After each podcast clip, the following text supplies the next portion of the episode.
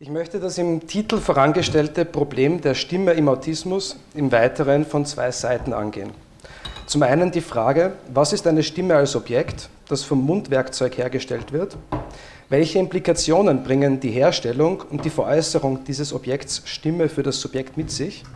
Und welche Rückschlüsse auf das grundlegende Verhältnis zwischen dem Subjekt und Stimme lassen sich aus den spezifischen Gebräuchen, das heißt den Schwierigkeiten des Gebrauchs der Stimme bei Menschen mit Autismus ableiten? Und zum anderen die Fragen, wie kommen wir überhaupt dazu, vom Autismus zu sprechen und was meinen wir damit? Ich möchte mit dieser zweiten Frage beginnen, insofern auch sie mit dem Problem der Stimme verbunden ist. Denn es gibt keine Nosologie, ohne eine Stimme, die sie als solche benennt und definiert. Und diese Stimme ist nicht unabhängig von der Zeit, in der sie spricht und nicht unabhängig von den Übertragungen und Gegenübertragungen zwischen jenen, die eine Diagnose aussprechen und jenen, die diagnostiziert und entsprechend behandelt werden. Ebenso im Hintergrund wie im Vordergrund dieser beiden Fragen steht die Charakteristik des Oralen. Das Objekt Stimme bildet diesbezüglich den vorläufigen Endpunkt einer Entwicklung, die von der erogenen Zone des Mundes, des Rachens, der Zunge, der Zähne und der Lippen ausgehend zum Eindruck und Ausdruck von libidinösen und aggressiven Strebungen und zur zunehmenden Unterscheidung von innen und außen führt. Diese Differenzierungen und die damit einhergehende Ambivalenz für das Ich zeigen an mehreren Stellen ihre Wirkungen und bilden darin einen roten Faden, oder anders formuliert, wenn wir vom Autismus sprechen, ein rotes Tuch. Die Geschichte des Autismus als Objekt der Benennung beginnt mit einem Artikel des Schweizer Psychiaters Eugen Bleuler im vierten Band des Jahrbuchs für psychoanalytische und psychopathologische Forschungen im Jahr 1912. Es handelt sich hierbei um jene Ausgabe des Jahrbuchs, in dem auch Freuds zweiter Teil der Beiträge zur Psychologie des Liebeslebens und Sabrina Spielreins Die Destruktion als Ursache des Werdens publiziert wurden. Als erster Artikel in dieser Ausgabe firmiert Bleulers Text mit dem Titel Das autistische Denken, worin er den Autismus als grundlegenden Aspekt der Schizophrenie beschreibt. Autistisch beschreibt hier nach Bleuler die aktive Abwendung von der Außenwelt, das Außerachtlassen der Verbindlichkeit zwischen Innen und Außen und dass sich die wesentlichen Gedanken den Gefühlen und den Affekten unterordnen. Autistisch bedeutet hier somit, dass der Wunsch das Verhältnis des Einzelnen zur Außenwelt dominiert und die Realität dort ignoriert wird, wo Wahnbildungen an ihre Stelle treten. Diese Definition des Autismus von Bleuler bezieht sich explizit auf Patienten aus der Gruppe der Dementia praecox, also jene Gruppe, der Bleuler den Namen Schizophrenie gab. Für die Bezeichnung jener, die wir heute Autisten heißen und die in der damaligen Zeit Idioten genannt wurden, spielte der Begriff kaum eine Rolle. Zitat Bleuler: Bei den Idiotieformen spielt der Autismus bezeichnenderweise keine große Rolle. Wir sehen hier in dieser Beziehung die gleichen Variationen wie bei Gesunden auf ein niedrigeres intellektuelles Niveau herabgesetzt. Wenn Sie heutzutage in den Standardwerken zum Autismus nachschlagen, gleich ob in Englisch oder auf Deutsch, oder einfach nur einen Blick auf die Wikipedia-Seite zum Autismus oder zum Asperger-Syndrom werfen, so lesen Sie dort jeweils, dass die nach Bleuler nächstfolgende Erwähnung des Begriffs Autismus, also die Definition des Spektrums in der Gestalt, wie wir sie heute kennen, sodann durch zwei Psychiater gegen Ende des Zweiten Weltkriegs erfolgte. Einerseits Leo Kanner, der im österreichisch-ungarischen Galizien geboren, 1943 in New York seine Fallsammlung Autistic Disturbances of Effective Contact veröffentlichte, und Hans Asperger, der ebenso 1943 in Wien als Leiter der heilpädagogischen Abteilung der Wiener Universitätskinderklinik seine Habilitationsschrift zu den autistischen Psychopathen im Kindesalter veröffentlichte. Diese offizielle Geschichtsschreibung der Geburt der Diagnose Autismus vergisst jedoch auf einen wichtigen Moment, der Aufschluss darüber gibt, inwiefern die Angst vor der Vernichtung nicht nur das innere Erleben im Autismus angesichts einer entfremdenden und veränderlichen Außenwelt prägt, sondern einen sehr realen Bezug zur Wirklichkeit hat. Denn worauf in all diesen Texten zur Entstehung der Diagnose Autismus vergessen wird, ist die Tatsache, dass Hans Asperger bereits im Jahr 1938, genauer am 3. Oktober 1938, also ein paar Monate nach dem Anschluss Österreichs an das Deutsche Reich, einen Fortbildungsvortrag an der Universitätskinderklinik zum Thema das psychisch abnorme Kind gehalten hat, der nichts anderes zum Zweck hatte, als seine jungen Patienten und Patientinnen vor dem Gesetz zur Verhinderung erbkranken Nachwuchses zu schützen. Ein kurzer Auszug aus diesem Vortrag verdeutlicht dies. Zitat. Sie wissen, mit welchen Mitteln man danach strebt, die Weitergabe krankhaften Erbgutes zu verhindern und das Erbgesunde zu fördern. Lassen Sie mich aber heute das Problem nicht vom Standpunkt der Volksgesamtheit aus erörtern, dann müsste man vor allem über das Gesetz zur Verhütung erbkranken Nachwuchses sprechen, sondern vom Standpunkt des abnormen Kindes aus. Wie viel können wir für diese Menschen leisten, soll die Frage sein. Und wenn wir mit all unserer Hingabe ihnen helfen, so tun wir damit auch unserem Volk den besten Dienst, nicht nur dadurch, dass wir verhindern, dass jene durch ihre dissozialen und kriminellen Taten die Volksgemeinschaft belasten, sondern auch dadurch, dass wir zu erreichen suchen, dass sie als arbeitende Menschen ihren Platz in dem lebendigen Organismus des Volkes ausfüllen. Zitat Ende. Im Weiteren beschreibt Asperger jene Ethologie und jenes Zustandsbild, welches sodann auch in der Habilitationsschrift im Zentrum steht und sodann ab Ende der 1960er Jahre wiederentdeckt die weltweite Karriere äh, als Asperger-Syndrom begann. Asperger stellt hier die Störung der Harmonie zwischen Verstand und Instinkt in den Vordergrund und stellt fest, dass die abnormen Symptome zum Bild der Persönlichkeit natur und notwendig dazugehören und von ihren guten Seiten nicht zu trennen sind. Der Vortrag schließt sodann mit der Feststellung, dass so schwierige und abartige Kinder schließlich doch zu einer erträglichen, ja zu einer hervorragenden sozialen Einordnung gelangen können. Zitat, Keineswegs darf die Feststellung, dass es sich um primär konstitutionell geschädigte, etwa auch um erblich belastete Menschen handeln, zu der Ansicht führen, da könnte man eben nichts machen. Mir scheint es bedeutsam, dass die erste Definition des Autismus als spezifische Krankheitsform, als Syndrom im Kindesalter explizit aus der realen Bedrohung der Vernichtung heraus erfolgte. Asperger wusste um die Auswirkungen des 1933 in Kraft getretenen Gesetzes zur Verhinderung erbkranken Nachwuchses. Denn bereits vor dem Beginn der organisierten Massentötungen im Frühjahr 1939 wurden die Patienten und Patientinnen in Deutschland aufgrund dieses Gesetzes am Fließband sterilisiert bis Kriegsende 400.000 Operationen, von denen Zehntausende tödlich ausgingen. Die Haltlosen, wie Asperger sie nannte, hatten es ihm angetan, denn ihn interessierten die Widersprüche, die er an ihnen beobachten konnte. Zitat, zwischen rührender Anhänglichkeit etwa an Tiere oder Dinge und krasser Lieblosigkeit und Grausamkeit gegenüber Menschen, besonders den nächsten Menschen gegenüber. Neben dem Zusammenhang von Humorlosigkeit und der Intellektualisierung zum Zwecke des Reizschutzes war Asperger vor allem von den autistischen Bosheitsakten fasziniert. Also jene triebhaften Bosheiten, die, Zitat, oft so raffiniert wirken, weil diese Kinder so gut spüren, was in der augenblicklichen Situation am allerunangenehmsten ist. Zitat Ende. Mit anderen Worten, diese Kinder haben ein Gespür dafür, die Wahrheit zu sagen, eine partikulare Wahrheit, die schmerzt und den anderen das Gegenüber als Einzelnen oder sodann als Volksgemeinschaft zu einer Reaktion herausfordert. Eine Reaktion, die nicht selten von der, von der Charakteristik geprägt ist, den anderen zu quälen und zu zerstören, also etwas zurückzugeben von dem, was der Abnorme einem zumutet, es auszuspucken, es dem anderen ins Gesicht zurückzuspucken, auf das er verschwindet. Um diesen ersten Teil, diesen historischen Exkurs abzuschließen, möchte ich deshalb daran erinnern, was in den Geschichtsbüchern gut dokumentiert ist. Die massenhafte Tötung von psychisch abnormen Kindern und Erwachsenen im Rahmen der Aktion T4 seit 1939, in welcher die verschiedenen Tötungsmethoden, also Skopolamininjektionen, Gas etc., erstmals ausprobiert und verfeinert wurden, dieses Tötungssystem stieß im Gegensatz zur Ermordung der Juden, der Homosexuellen, der Roma und Sinti auf so großen Widerstand in der Bevölkerung, dass die zentralisierte Tötung nach 70.000 äh, Toten 1941 abgebrochen werden musste. Stattdessen setzte man danach auf dezentralisierte Tötung. Denken Sie an Schloss Hartheim in Oberösterreich oder den Spiegelgrund in Wien. Was zuvor Aufsehen und landesweiten Protest erregt, hat daraufhin reibungslos funktioniert weil die Ärzte und Krankenschwestern vor Ort auf eigene Faust handeln konnten. Das heißt, aus der eigenen Übertragung gegenüber, gegenüber ihren Schutzbefohlenen heraus.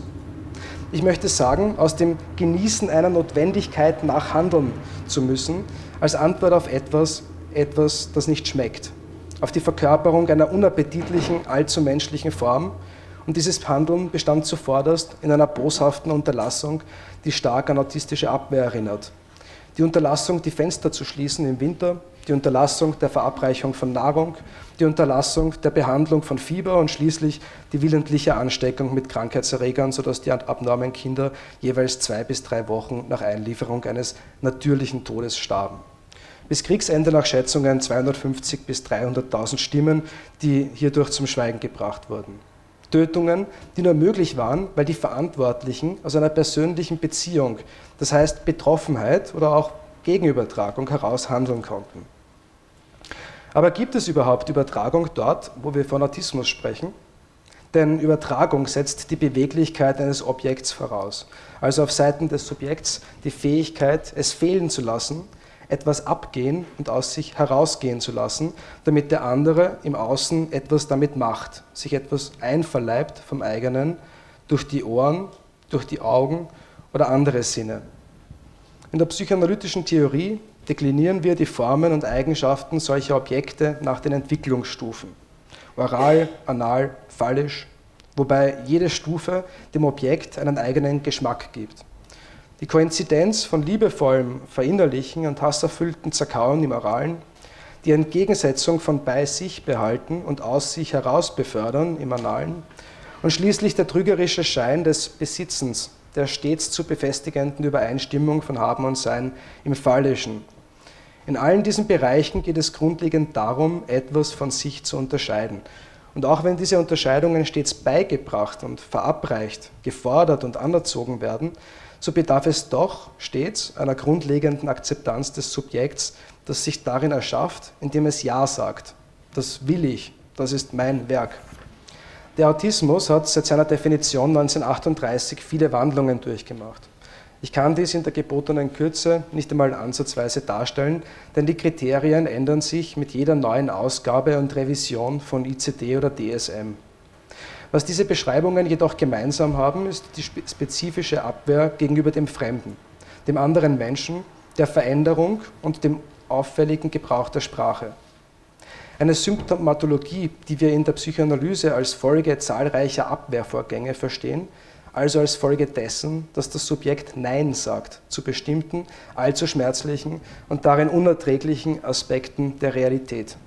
Und dieses Nein hat weitreichende Folgen, insofern die Welt wird, wie die wie, sie dem Subjekt gefällt, das heißt, wie sie gerade noch erträglich ist.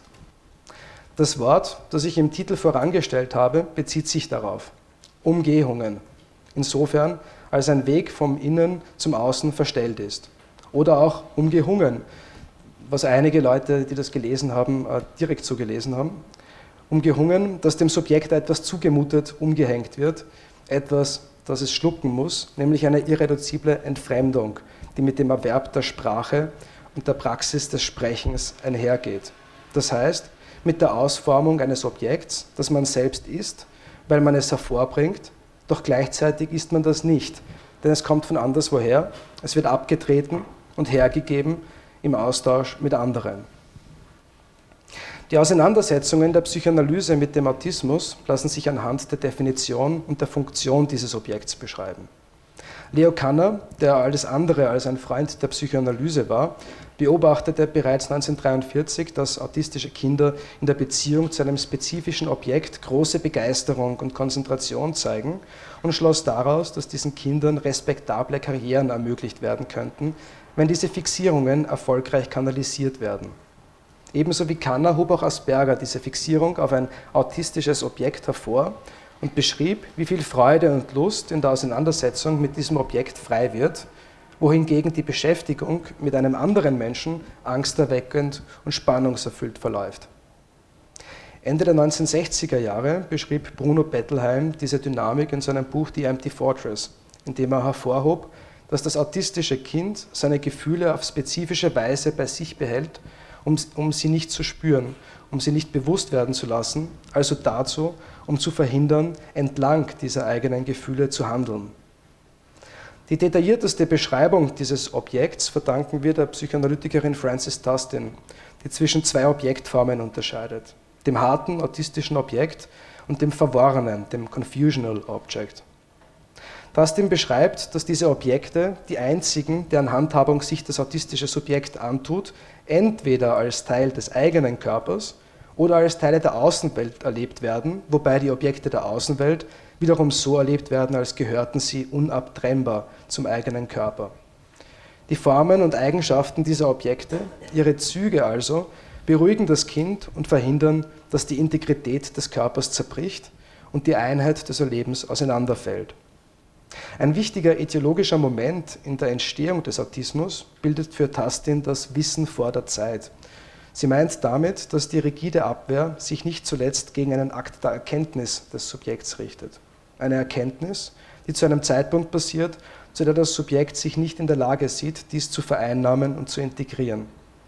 Tastin schlussfolgert daraus, dass, dieses autistische, dass diese autistischen Objekte dem Subjekt dabei helfen, die unerträglichen Schmerzen der Frustration und der Enttäuschung zu ertragen. Es handelt sich hierbei also um ein Objekt, das durchaus mit dem weithin bekannten Übergangsobjekt verwandt ist. Das Übergangsobjekt erfüllt für das neurotische Kind die Aufgabe, sich mit der fremden und darin bedrohlichen Außenwelt nicht in toto, sondern Schritt für Schritt mit Hilfe des Übergangsobjekts einverstanden zu erklären. Gleichermaßen nützt das autistische Kind, so Tastin, sein Objekt dazu, eine Barriere zwischen sich und den Menschen zu errichten, die sich um es kümmern. Das hilft, um die Erkenntnis zu verhindern, dass es zu warten gilt, um das Benötigte zu erhalten, oder gar, es hilft, um zu verhindern, dass es überhaupt ein Bedürfnis gibt.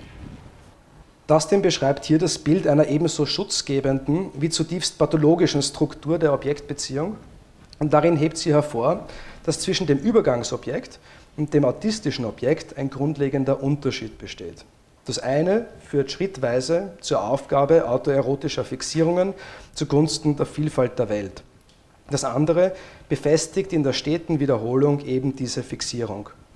Tastin ist hierbei sehr nahe bei Donald Meltzer, was die Dimensionalität angeht, nämlich dass das autistische Subjekt sich mit den harten Objekten in einer zweidimensionalen Welt in einer zweidimensionalen Weise gleichsetzt. Und sie unterscheidet sich von Melzer darin, dass sie das von Esther Pick kommende und von Melzer weitergeführte Konzept der Identifizierung im Autismus und sei es auch eine am Objekt haftende und klebende, als Fehl am Platz beschreibt. Vielmehr, so schreibt Tastin, handle es sich um eine Adhesive Equation und nicht um eine Adhesive Identification. Mit diesem Fokus auf die autosensuelle Befriedigung gerät jedoch eines aus dem Blick. Die spezifische Einzigartigkeit, Erfindungsgabe und Klugheit, die sich im autistischen Objektgebrauch ausbildet. Mit anderen Worten, Dustin konzentriert sich auf die triebökonomische Ungleichverteilung und dadurch gerät aus dem Blick, welche Dynamik das Objekt anzunehmen vermag, das daraus entsteht, vor allem wenn man mit ihm arbeitet. Dieser Einfallsreichtum bringt uns nun zum Schluss wieder zurück zum Oralen und dessen Kehrseite der Stimme. Mit der Abtretung des ersten Objekts in der oralen Phase erfolgt ein Riss im Subjekt, dem entlang sich die Erkenntnisse aus der Unterscheidung von Ich und Nicht-Ich, von Innenwelt und Außenwelt, von Jetzt und Nicht-Jetzt ausbilden. Diese Entwicklung besteht im Grunde darin, die Faktizität von Verlust zu inkorporieren und sich damit einverstanden zu erklären, dass symbolische Stellvertreter, Zeichen und Worte, aus denen Bilder und Erinnerungen an solche entstehen, an die Stelle des vormals bewusstlos präsentisch Selbstverständlichen treten. Schließlich ist ein solcher Verzicht nicht ohne Belohnung, denn die zivilisierte Lust baut gerade auf dieser Trennung auf. Deshalb hat diese Grenze als Abtrennung eines Diesseits von einem Jenseits bereits Sigmund Freud beschäftigt. Denn zu viele Phänomene aus der psychoanalytischen Klinik, damals wie heute, verweisen darauf, dass das Subjekt sehr wohl in der Lage ist, etwas von jenseits des Lustprinzips zu, jenseits des Lustprinzips zu beziehen, etwas, das auf unheimliche Weise gut tut und Kontinuität gewährleistet, doch darin stets über das vermeintliche Ziel hinausschießt, was Spuren hinterlässt im Körper und überall dort, wo etwas unaussprechlich ist. Dieses vom Jenseits des Lustprinzips herstammende Genießen beginnt als Lust und geht sodann darüber hinaus. Die Folgen dieses Exzesses sind im Autismus augenscheinlich, da sie ebenso den Körper und seinen Gebrauch formen, wie sie die Sprache in ein enges Korsett einspannen. Dieses Korsett an dynamischen Gebräuchen, Verfremdungen, die ihrer je eigenen Metrik folgen, ermöglicht es, die Stimme zu veräußern, ohne die impliziten Konsequenzen in extenso mitzutragen. Oft hört man das nicht, weil man nicht genau genug hingehört, weil nicht genau genug hingehört wird. Und oft hört man das nicht, weil man darauf vergisst, dass auch der Körper in der Lage ist zu sprechen. Vor allem dann, wenn das Objekt ein Teil des Körpers ist. Nicht überraschend ist es vor allem diese Konstellation, aus der die heftigsten Gegenübertragungen hervorgehen. Oder anders formuliert, man kann spucken, aber man kann nicht sich selbst ausspucken, außer wenn man spricht. Und hierzu benötigt es ein Gegenüber, das auffangen kann, indem es hört und das erträgt, was damit an Unerhörten gesagt wird. Die in Österreich und im deutschen Sprachraum gängigen Betreuungs- und Therapiemethoden zwischen ABA, Applied Behavioral Analysis, und TEACH, mit denen ich in der Arbeit als Betreuer für Menschen mit Autismus jahrelang gearbeitet habe, tun das nicht. Ich möchte sogar behaupten, dass die Position der Betreuerinnen und Therapeutinnen darin geradezu, geradezu zu negativer Gegenübertragung einlädt. Vielleicht sogar nicht so unähnlich der Disposition im Nationalsozialismus, wo das Ich-Ideal dem Führer zugetan nicht anders kann, als am gemeinen, als am gemeinen gegenüber mörderischen Anstoß zu nehmen. Gemeinsam ist allen Behandlungsmethoden im Feld des Autismus, dass sie darum bemüht sind, dem grenzenlosen Genießen Grenzen zu setzen. Zum Beispiel dadurch, dass für alles eine Regel erfunden wird oder an jedes Element des Alltags gezählt und damit geteilt und unterteilt wird.